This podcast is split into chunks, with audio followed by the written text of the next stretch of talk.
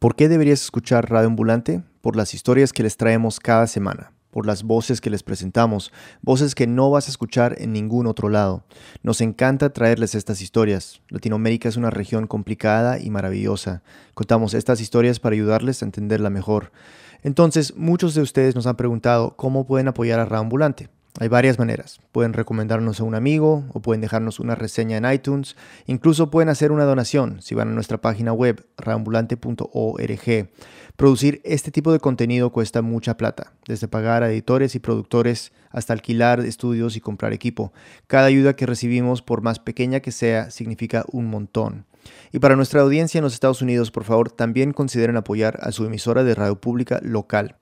Pueden hacerlo entrando a la página donate.npr.org slash radioambulante.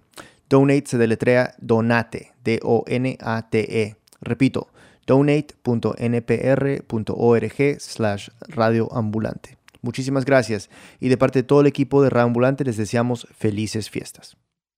Bienvenidos a Radio Ambulante desde NPR, soy Daniel Alarcón. Simplemente nuestra vida cabe en una maleta. Nuestra vida es una maleta. Se convirtió en eso. Se habla tanto del éxodo venezolano. El éxodo venezolano, esa es la noticia. Miles salen de su país cada día. Estamos hablando de flujos de desplazados que no se habían visto antes en la región. Por lo menos unos 2.300.000 venezolanos han huido de su país. Son números increíbles. En los últimos años, más de 2 millones de venezolanos han salido de su país. Escuchen bien, es casi el 7% de la población.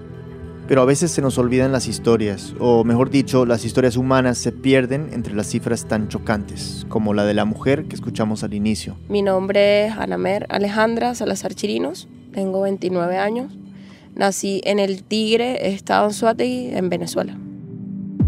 En el caso de Anamer llegó primero a Panamá, aunque terminaría en el Perú. Los venezolanos como ella están migrando a cualquier país que los acepte. A Colombia, Ecuador, Brasil, Chile, Argentina, México, Costa Rica. Se están moviendo por toda Latinoamérica. En cada lugar han sido recibidos de manera diferente, dependiendo de la política local, de la geografía, de la situación económica, de la historia que comparten con Venezuela. Y hemos reportado sobre este fenómeno antes, pero para este episodio nuestro enfoque es un poco diferente, no tanto en la travesía, sino en la llegada, la integración. ¿Cómo es que afecta la llegada masiva de migrantes al país que los recibe? En este caso al Perú, donde se calcula que han llegado cerca de 600.000 venezolanos. Conocimos la historia de Anamer por dos periodistas. Soy Diego Salazar, nací y crecí en Lima, viví en España 10 años y regresé al Perú en el año 2012. Y Yo soy Lizzy Cantú, vivo en Lima hace 8 años. Lizzie es mexicana, los dos saben lo que es ser migrante y se sintieron muy conmovidos por la situación de los venezolanos. Entonces, Anamer, Anamer es periodista y bueno, su vida en el Tigre era la típica de cualquier eh, profesional liberal de clase media latinoamericana. Trabajaba en un periódico local, vivía con su novio Jorge, que es diseñador gráfico, tenían su propio apartamento. era una vida buena, cómoda, próspera, hasta el 2016.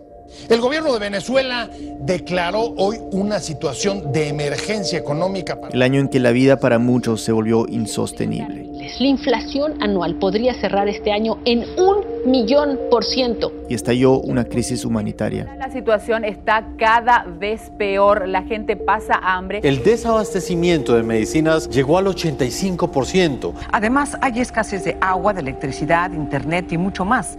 Y la vida de Anamer, claro, cambiaría muchísimo. Tuve que buscar otras alternativas para poder mantenerme, para poder ayudarme, para poder comer y subsistir.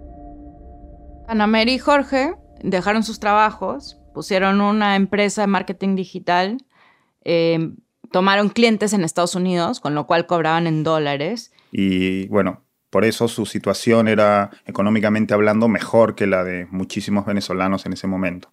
Pero no duraría. La escasez, la violencia y finalmente la represión política por parte del gobierno de Nicolás Maduro ya no se podía ignorar. Anamer jamás se imaginó que tendría que abandonar Venezuela, pero solo unos meses después, migrar se convirtió en su única opción. Anamer se fue primero a Panamá sin Jorge a probar suerte, pero... No le fue nada bien. No hay oportunidades laborales para los venezolanos. Y si las consigues es a punto de explotación, no te pagan ni siquiera un sueldo mínimo. Y lo que más afectó a Namer en Panamá fue la xenofobia. Me escupieron en la calle, me decían groserías, eh, sueces, me decían venezolana, cualquier adjetivo calificativo negativo. Eh, si entraba a buscar trabajo, no bastaba con que me rechazaran, sino que también se burlaban de la situación, se burlaban de nosotros. Y nos decían que éramos ladrones, que éramos unos estafadores, que éramos unos oportunistas. Anamer volvió de Panamá como a los tres meses y para entonces ella y Jorge estaban muy desilusionados. Y estaban como un poco perdidos. No, no sabían bien qué iban a hacer después. Pero a los pocos meses, en abril del 2017,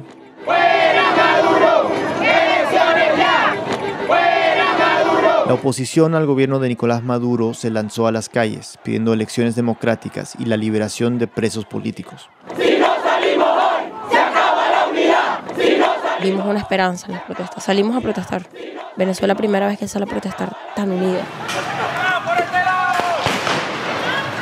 Era un ambiente caótico, tenso, violento, peligroso, pero a la vez alentador. Éramos los últimos rezagados que no nos queríamos, estábamos renuentes a irnos, no voy a abandonar mi patria, no, yo no me quiero ir. Parecía un punto de quiebre del régimen, una señal de que el cambio era inevitable. Hasta que en mayo del 2017 Maduro convoca una asamblea constituyente con la idea de quedarse en el poder. La Asamblea Constituyente cuenta con el rechazo de gran parte de la comunidad internacional. Con esta Asamblea Constituyente se disolvió el Congreso, que tenía una mayoría opositora. De fracaso, así califica la oposición venezolana la Asamblea Nacional Constituyente, convocada por el oficialismo. Era el único contrapoder que había en el gobierno de Maduro. En otras palabras, busca tener una especie de poder absoluto y sin contrapesos. Y recuerdo que ese día que pasaron esas noticias, volteé y vi la cara mi novio y le dije, nos vamos del país. Ya no, aguanto más. Ya, esto para mí es insostenible. La constituyente y el Parlamento designó a nuevos magistrados para el Tribunal Supremo de Justicia. Lo que Anamer vivió en Panamá les pesaba a ella y su novio Jorge. No estaban acostumbrados a ese tipo de rechazo, entonces no tenían claro a dónde ir, solo sabían algo. Querían pasar desapercibidos, irse a un lugar donde no resaltaran como extranjeros, ¿no? Aunque eso iba a ser difícil. Desde hace algunos meses en las noticias ya estaban hablando de la emigración masiva de venezolanos y sus efectos en toda la región. La mayoría estaba llegando a Colombia, Chile y Argentina. Jorge le dijo a Namer para ir a Chile y pareció una buena idea porque la situación económica pintaba muy bien, pero... Y yo le conversaba como que vamos a pensarlo bien, vamos a pensarlo bien porque siento que ya está Chile súper poblado. Y bueno, entre las conversaciones que tuvieron, empezaron a inclinarse por un país que en ese momento se mencionaba muy poco, que era Perú. Esto fue a mediados del 2017 y no lo analizaron mucho más. Con que lograran tener un perfil bajo era suficiente. Tenían ahorros y vendieron lo que pudieron y con eso en total juntaron unos 1.200 dólares. Nos daba miedo quedarnos en la calle y o sea, llegamos para poder alquilar para tener donde vivir, para poder comer. Cosas básicas que para muchos venezolanos que están migrando ahora son lujos. Y es que para migrar de Venezuela a Lima necesitas dinero. Tomemos el caso de Anamer y Jorge. Tuvieron que cruzar todo Venezuela para llegar a Cúcuta, en la frontera con Colombia. Hacer el viaje en bus era demasiado peligroso, entonces alquilaron un carro con otras dos personas. El viaje costó 30 dólares por cabeza. Luego tomaron un bus de Cúcuta a Lima, 250 dólares y 5 días de viaje. Ya iban más de 300 dólares sin contar la comida. Un tiquete de avión de Caracas a Lima les saldría en más de 450 dólares, un costo que solo puede asumir la clase alta. Es decir, para llegar al Perú tienes que hacer un esfuerzo enorme para recoger el dinero que se necesita, aunque seas de clase media, profesional. Eso, o bueno, hacer lo que muchos hacen ahora, caminar y caminar durante semanas, incluso meses, tratando de sobrevivir en el camino. Ana y Jorge llegaron a Lima en noviembre del 2017. Ella estaba ansiosa, tenía miedo. Estaba muy inquieta porque no sabía si se iba a repetir lo que pasó en Panamá, si iba a poder aguantar emocionalmente. Pero bueno. Luego ese miedo se fue calmando un poco. Primero, para su sorpresa, consiguieron rápido y fácil un lugar para vivir. Vieron un anuncio en internet de una señora que estaba rentando un cuarto en su casa y pues aunque no tenían trabajo fijo como para garantizar que iban a poder pagar la renta, eh, la señora los, lo recibió. Se portó de un bien. Eh, primero no tenemos para el depósito. Tranquilos, vengan, pasen en lo que consiguen trabajo, me dan el depósito. Eh, nos abrigó en su casa, su familia vino de Cusco, nos mandó a traer comida especial de Cusco para que nosotros comiéramos. En diciembre que yo no estaba trabajando, la señora salía conmigo a todos lados me pagaba el pasaje, me invitaba a comer comida típica, picarones, ceviche. Y ella me dijo claramente que quería que nosotros nos sintiéramos en un hogar y nos sintiéramos en familia, pues. Y lo que tranquilizó a Anamer fue ver la reacción de la gente en la calle. Que te reconoce inmediatamente. Tú eres venezolano. Ay, pobrecitos ustedes, que no sé qué. Y te abrazan incluso. Hay mucha gente que te abraza, te da un gesto amable. Era lo opuesto a Panamá. Lima, con los brazos abiertos, con calidez, con amabilidad. El pesar de haber tenido que dejar Venezuela estaba allí, claro, pero también había tranquilidad, esperanza. Sentían que sí había oportunidades para empezar de nuevo. Volveremos a la historia de Anamer dentro de un rato, pero quiero detenerme aquí para que entiendan un poco de lo que hay detrás de esta bienvenida que el Perú les dio a Anamer y a Jorge. Porque estamos hablando de un país que, pues, eso de recibir migrantes es algo más o menos nuevo. O sea, Perú sí ha tenido migración. Pero eran trabajadores de origen chino, japonés, que vinieron a, a principios de siglo. Pero después de eso, nunca ha habido un flujo masivo de migrantes. Más bien, el Perú ha sido un país de gente que migraba. Mi familia lo hizo. Diego mismo se fue. Para Lisi, la llegada de los migrantes venezolanos me parecía como muy especial que un Perú que tal vez no estaba acostumbrado a recibir una comunidad grande de inmigrantes estaba descubriendo a, estos vecinos que, llegaban en, en, un momento difícil para ellos. Y al comienzo, los peruanos, pues nos sentíamos súper orgullosos de nuestra hospitalidad, nuestra generosidad. No se refiere solo a la actitud de los peruanos hacia los venezolanos, sino a políticas claras diseñadas para acoger a los migrantes. Este es Pedro Pablo Kuczynski, el presidente de ese entonces a comienzos del 2017. Venezolanos, bienvenidos al Perú y, vengan aquí y, les pagaremos los sueldos de ley y, todo el resto. Y este es el exministro del Interior, Carlos Basombrío. Nosotros queremos dar un mensaje diferente al que está ocurriendo en otros lugares del mundo. Queremos decir que los pueblos son hermanos, que no tenemos que construir muros que nos separen, sino puentes que nos unen. A comienzos de ese año, Kuczynski creó algo llamado Permiso Temporal de Permanencia, o el PTP. Recuerden, PTP será importante para entender el resto de esta historia. El PTP es, un permiso que permite que los venezolanos que han llegado durante esta crisis puedan integrarse a la vida de inmigrante regular sin tener que contar con una visa previa o sin tener que haber venido con trabajo ya desde antes de llegar les permite extender durante un año su estadía en el país mientras consiguen cambiar su calidad migratoria. Es un estado temporal pero durante ese tiempo pueden obtener una cuenta bancaria, pueden pagar impuestos mientras están trabajando. También permitía que los niños sean matriculados en el colegio y que reciban servicios de salud pública. En fin, con el PTP los venezolanos que llegaban al Perú podían llevar una vida más o menos normal, mientras decidían si irse a otro país o pedir la residencia. El PTP era una política humanitaria, estaba diseñada para que los venezolanos pudieran regularizarse de la forma más fácil y rápida posible. Los requisitos eran poquísimos. Primero, que hayas ingresado legalmente al país. O sea, que pasaras por migración y presentaras tus papeles, básicamente ingresar a Perú como turista. Y que estés sin ningún tipo de antecedente penal ni judicial. Y bueno, al inicio había otra restricción, haber ingresado al Perú antes del 1 de diciembre del 2016. Cuando empezó, el PTP tenía una gran ventaja. No necesitabas un pasaporte vigente para empezar el trámite. Podías ingresar al Perú con tu cédula o con un pasaporte viejo y eso no te excluía del programa. Esto fue un gran alivio para muchos venezolanos. No hay información exacta de cuánto cuesta sacar un pasaporte en Venezuela. Hoy se habla de poco más de 100 dólares, pero existen denuncias por corrupción en contra de la oficina del gobierno venezolano que emite los pasaportes. Hay quienes dicen haber pagado hasta mil dólares por este documento. En un país en hiperinflación donde las personas que quieren irse no tienen ni siquiera que comer, es imposible pagar esa plata. Y sumando las dificultades, el plazo de entrega puede durar hasta dos años. La justificación que da el gobierno es que no hay suficientes materiales para imprimir los documentos y la demanda es grande. Pero bueno, una vez que estabas en el Perú y si cumplías con los requisitos, lo que tenías que hacer para sacar el PTP era conseguir una ficha de la Interpol de antecedentes penales y judiciales. ¿no? La Interpol certifica que en tu país y en otros países nadie te está buscando. Esta ficha costaba unos 25 dólares. Luego ibas a migración con una copia de tu pasaporte o cédula, pagabas unos 13 dólares por el trámite y en cuestión de días te entregaban el carnet del PTP y ya está.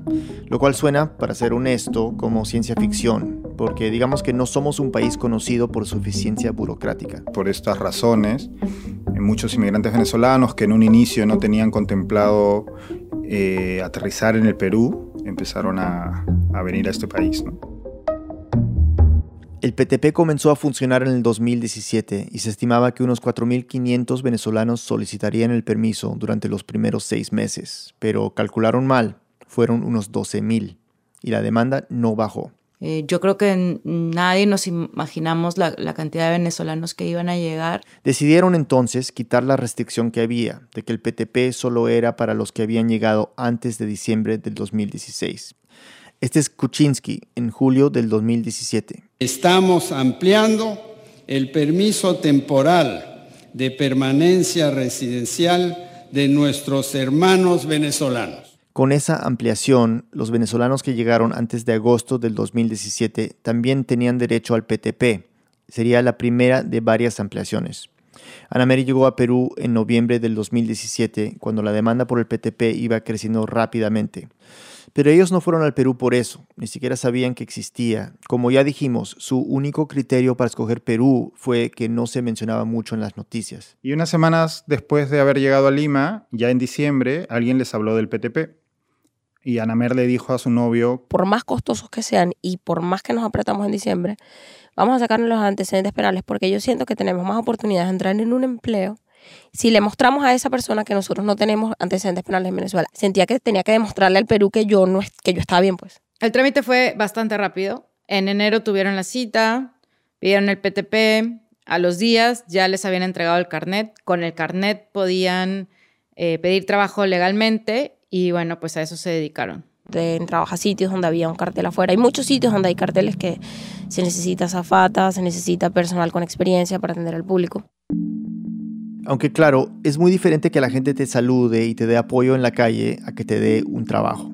Entonces sí se encontró con un poquito de rechazo al principio. Te dicen que porque eres venezolana ya. No, o sea, no te preguntan si tienes permiso de trabajo, si tienes PTP, si tienes papeles, no. te dicen de una vez que no, eres venezolana, bueno. Y bueno, eso la puso, la puso mal, ¿no? A la defensiva. Es cuando la depresión, la, la presión, la desesperanza, todo juega en tu contra y te sientes súper afligido. Pero... Entre el desánimo y el ánimo logré salir adelante y seguir buscando, no rendirme, no rendirme, ir a diferentes entrevistas, enviar diferentes papeles. Y finalmente, un mes después, consiguió un trabajo como asistente de un abogado y ahí le tocaba pues redactar documentos, demandas, querellas. Todo lo que tenga que ver con notarías, todo ese tipo de documentos. Y además eh, me toca llevarlos a las entidades públicas, fiscalías, juzgados, penales, civiles, familia. Y bueno, por su experiencia buscando trabajo. Al principio obviamente sentía miedo de llegar a estas entidades públicas, me pedían, suene ahí por favor para darle el papel y en la que era la primera parte y yo les entregaba el pasaporte o el PTP y me veían, ah, eres venezolana, qué bien, que no sé qué, y estás trabajando con un abogado y, veía como interés en, en, hablar conmigo y me ayudaban, me daban mi ticket normal, me decían, mira, vas a subir en la ventanilla, cruz, o sea, se preocupaban por explicarme mucho. Su novio también consiguió empleo como diseñador gráfico. Y pues ya con esa estabilidad pues empezaron a disfrutar en Lima la vida que una vez habían tenido en Venezuela. Y los automercados re full de comida. Y eso tenemos años que no veíamos eso. Veas toda la comida en la calle, en Lima todo huele rico. Lima es el país para engordar. Digo que hasta la lechuga engorda. Estoy haciendo dieta con lechuga y ya tuve no adelgazado nada. Y no solo se sentía emocionada por la comida. En Lima podía conseguir cosas que en Venezuela se habían vuelto lujos y eh, jabón de lavar ropa y hay papel higiénico. Y esas son cosas, hay pasta de dientes, hay afeitadoras, hay todo eso que no había en Venezuela, hasta un desodorante. Nada de hacer personal había en Venezuela, entonces para eso nosotros es como entrar a Orlando, Florida. Finalmente estaba contenta, hasta podría decir que feliz. Tenía una rutina, estabilidad y las cosas básicas que meses antes parecían imposibles. Pero mientras la vida de Anamer tomaba ritmo, la demanda por el PTP continuaba y era cada vez mayor. Cientos de venezolanos trajeron lo que encontraron en casa para pasar la noche haciendo cola en los exteriores de la sede de la Interpol en Surco. La Dirección de Migraciones ha ido ampliando sus horarios de trabajo, las colas eh, frente a Interpol han ido creciendo. Cerca de 700 venezolanos acuden a diario a estas oficinas de San Isidro. Es el... Para noviembre del 2018, unos 140 mil venezolanos contaban con el PTP y otros 250 mil estaban en medio del trámite, a pesar del trabajo extra de la Oficina de Migración y la Interpol. Esto sin hablar de las más de 200.000 personas que ni siquiera habían podido o querido sacar una cita. Y la llegada masiva de venezolanos empezaría a transformar el Perú. Anamer notó este cambio por primera vez el sábado 3 de marzo del 2018. Era mm, aproximadamente la una y media de la tarde iba a mi cita de odontólogo como todos los sábados. Estaba en un autobús que iba por la avenida Arequipa, que es una de las calles principales de Lima. En un paradero específicamente frente a un restaurante que se llama Miami Chicken Criollo. El autobús se detiene a dejar a pasajeros y a tomar más. Y yo estaba escuchando música y de repente, no sé por qué razón, volteé mi mirada hacia la derecha y vi el paradero y vi un cartel que me llamó la atención porque vi la palabra venezolanos. Era un cartel negro de diseño sencillo, pero se veía la mano de un profesional, ¿no? Y las letras eran blancas y rojas, como emulando la bandera peruana. Y tenía un hashtag que decía claramente Perú sin venezolanos y abajo unas letras que decían basta ya. Basta ya. Una pausa y volvemos. Este podcast de NPR y el siguiente mensaje son patrocinados por Squarespace. Un sueño es tan solo una gran idea que todavía no tiene una página web. Personaliza la apariencia y navegación de tu página, así como la forma para vender tus productos y mucho más con un par de clics. Ingresa a squarespace.com y haz una prueba gratuita.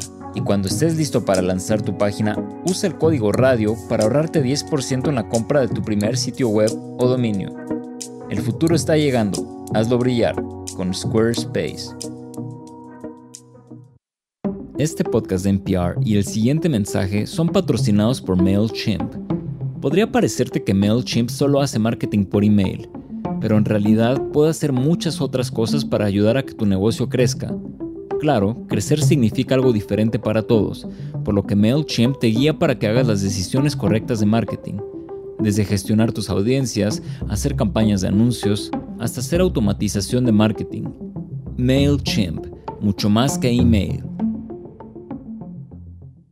La economía es difícil de entender, pero no con Planet Money. Somos como tu guía de negocios y la economía, pero divertida. Planet Money. Búscanos donde sea que escuches tus podcasts.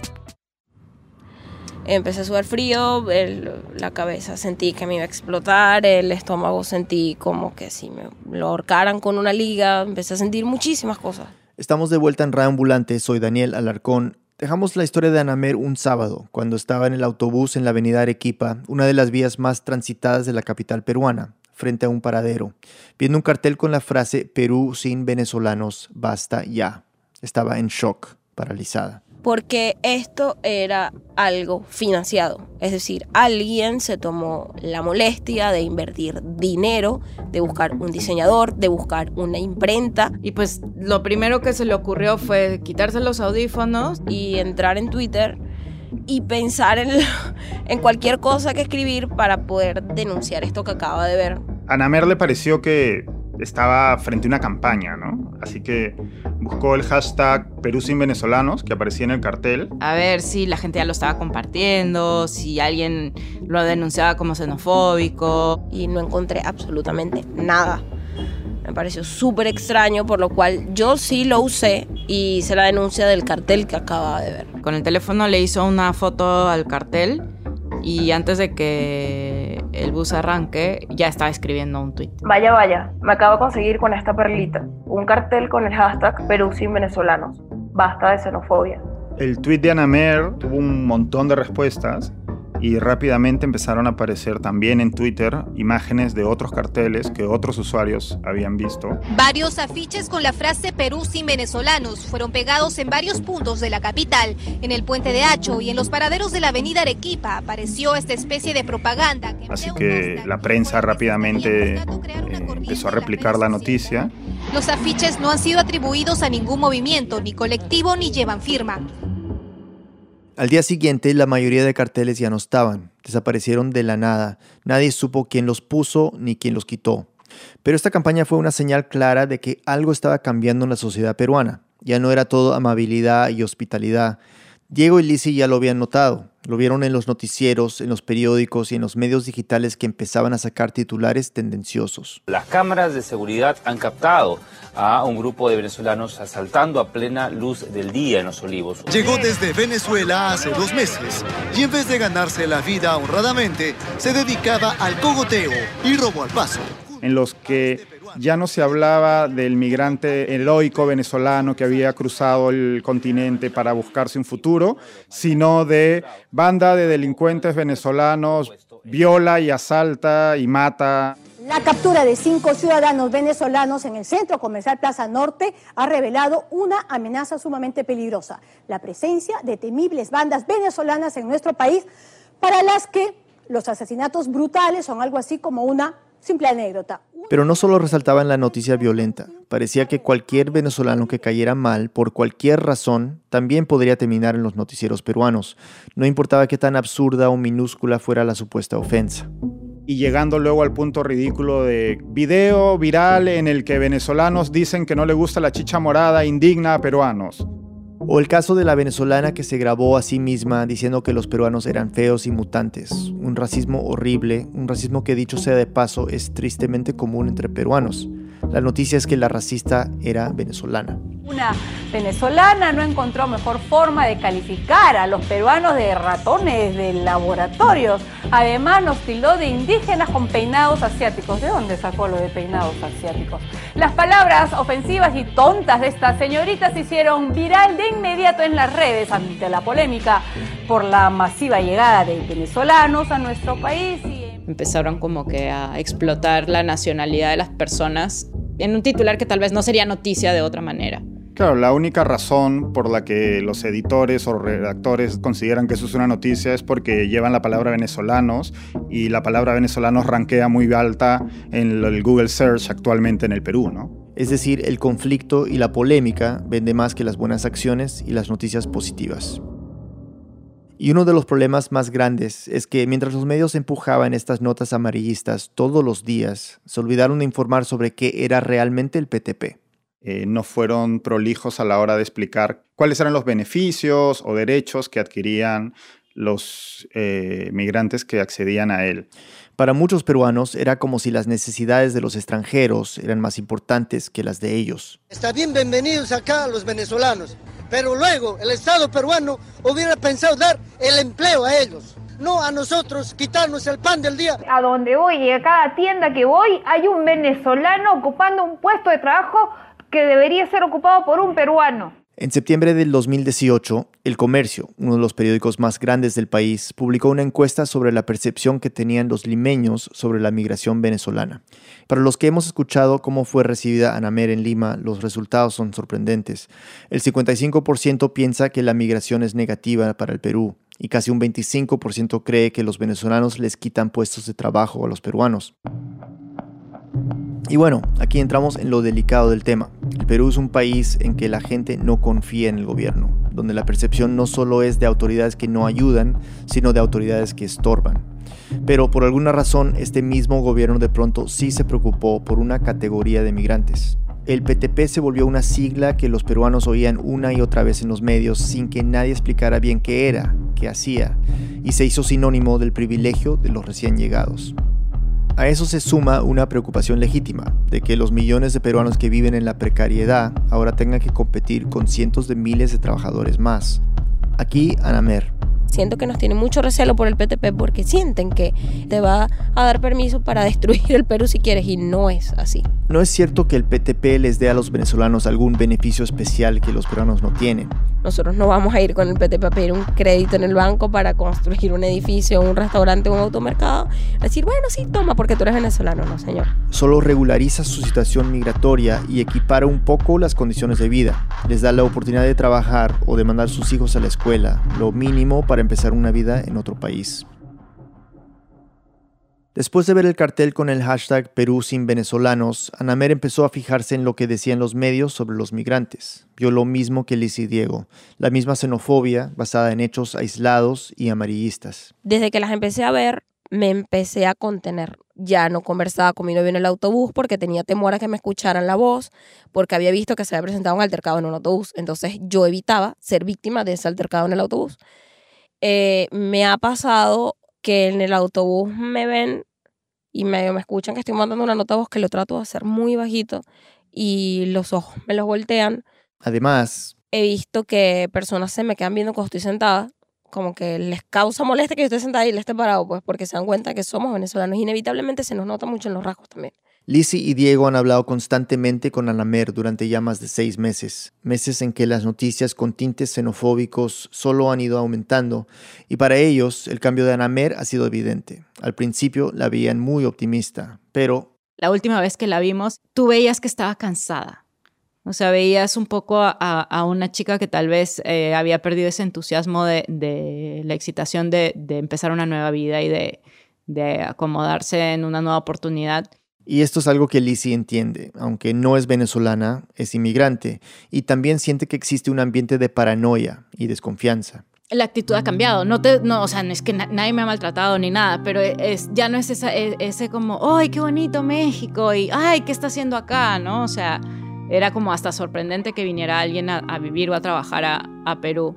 Y ahora es como, ah, es un pequeño recelo, ¿no? Dentro de, de toda la hospitalidad y, y de, de- de todo el buen trato y, y, pues de la bienvenida que Perú le da a, lo- a los migrantes, sí hay por lo menos un detenerse a pensar, ¿no? Es como, ah, hay más personas que están viniendo, ¿no? Para Lizzie y Diego, parte de esta desconfianza es cultural, histórica.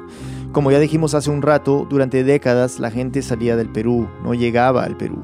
Así que el entusiasmo inicial de ayudar a los venezolanos venía de la solidaridad, pero también de la inexperiencia, del no saber bien qué implica ser un país de inmigrantes.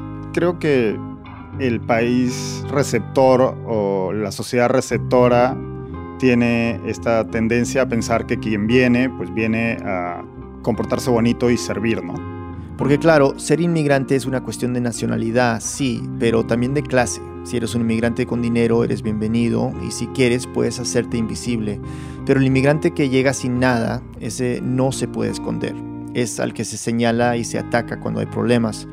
En Perú, la mayoría de los venezolanos, fueran pobres o clase media antes de la crisis, están llegando en la misma situación desesperada, buscando cómo sobrevivir, y algunos en Perú han decidido señalarlos a ellos como la raíz de muchos problemas.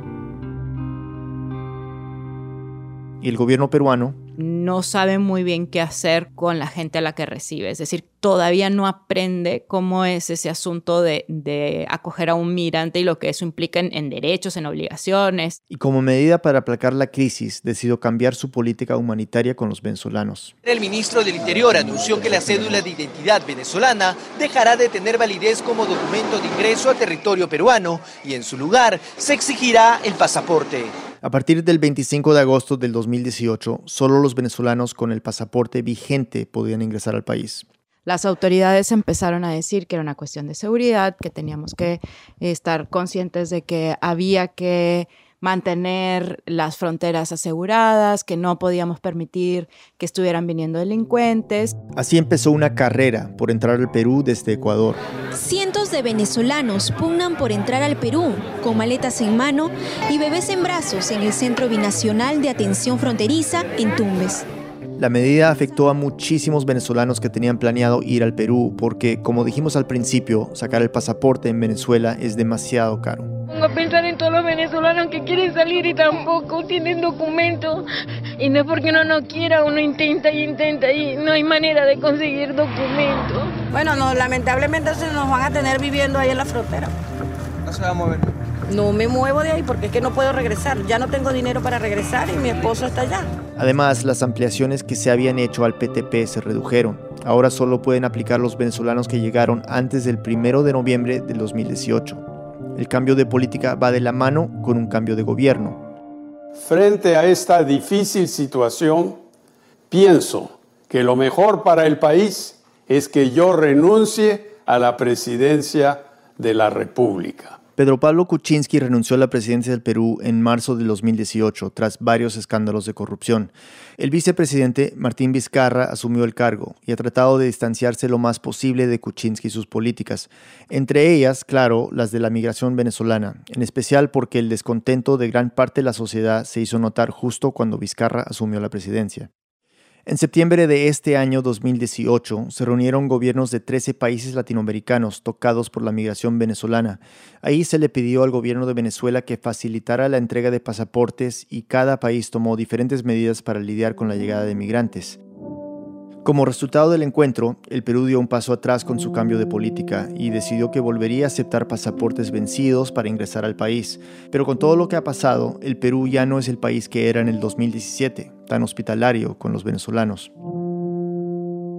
Volvamos a Namer una última vez, y es que no solo es la sociedad peruana la que está aprendiendo a lidiar con la migración, sino también los mismos venezolanos, un pueblo que hasta hace poco nunca tuvo necesidad de salir de su país. Ellos también son nuevos en todo esto esto de emigrar, además de que estás lejos de tu familia, es como que no te terminas de ir de Venezuela.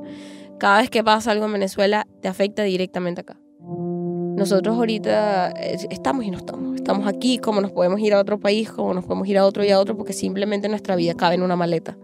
Nuestra vida es una maleta, se convirtió en eso. Y siendo casi como nos vinimos, nos podemos ir y nos tenemos que ir. Nos tenemos que ir.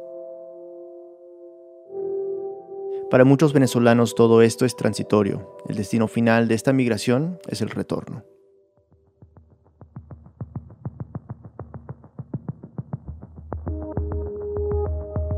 Muchas personas que escuchan Radio Ambulante saben lo que significa ser migrante. Han dejado su ciudad, su cultura, su idioma, su país, su familia para establecerse en otro lugar.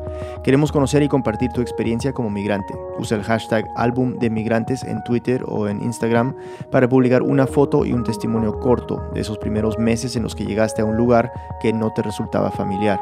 Cuéntanos alguna historia corta. ¿Qué fue lo más difícil o lo más emocionante? ¿Cómo hiciste tus primeros amigos? ¿Qué hacías para sentirte cerca de tu país? Recuerda, publica el testimonio y una foto usando el hashtag álbum de migrantes y menciona arroba raambulante en Twitter o Instagram Stories. Compartiremos los testimonios con el resto de los oyentes. Diego Salazar es periodista y autor del libro No hemos entendido nada, publicado este año 2018, en donde entre muchas otras cosas analiza la cobertura mediática de la migración venezolana. Lizzie Cantú es editora del New York Times en español. Están casados y son muy amigos de la familia de Raambulante. Este episodio fue producido por nuestro editor asistente Luis Fernando Vargas y Victoria Estrada, una de nuestras pasantes editoriales. Camila Segura y yo lo editamos. La música y el diseño sonido son de Andrés Aspiri y Remy Lozano. Nuestra pasante editorial, Andrea López Cruzado, hizo el fact-checking. El resto del equipo de Ambulante incluye a Jorge Caraballo, Miranda Mazariegos, Diana Morales, Patrick Mosley, Ana Prieto, Laura Rojas Aponte, Barbara Sawhill, David Trujillo, Elsa Liliana Ulloa y Silvia Viñas. Lisette Arevalo es pasante editorial. Carolina Guerrero es la CEO Ambulante se produce y se mezcla en el programa Hindenburg Pro. Ambulante cuenta las historias de América Latina. Soy Daniel Alarcón, gracias por escuchar.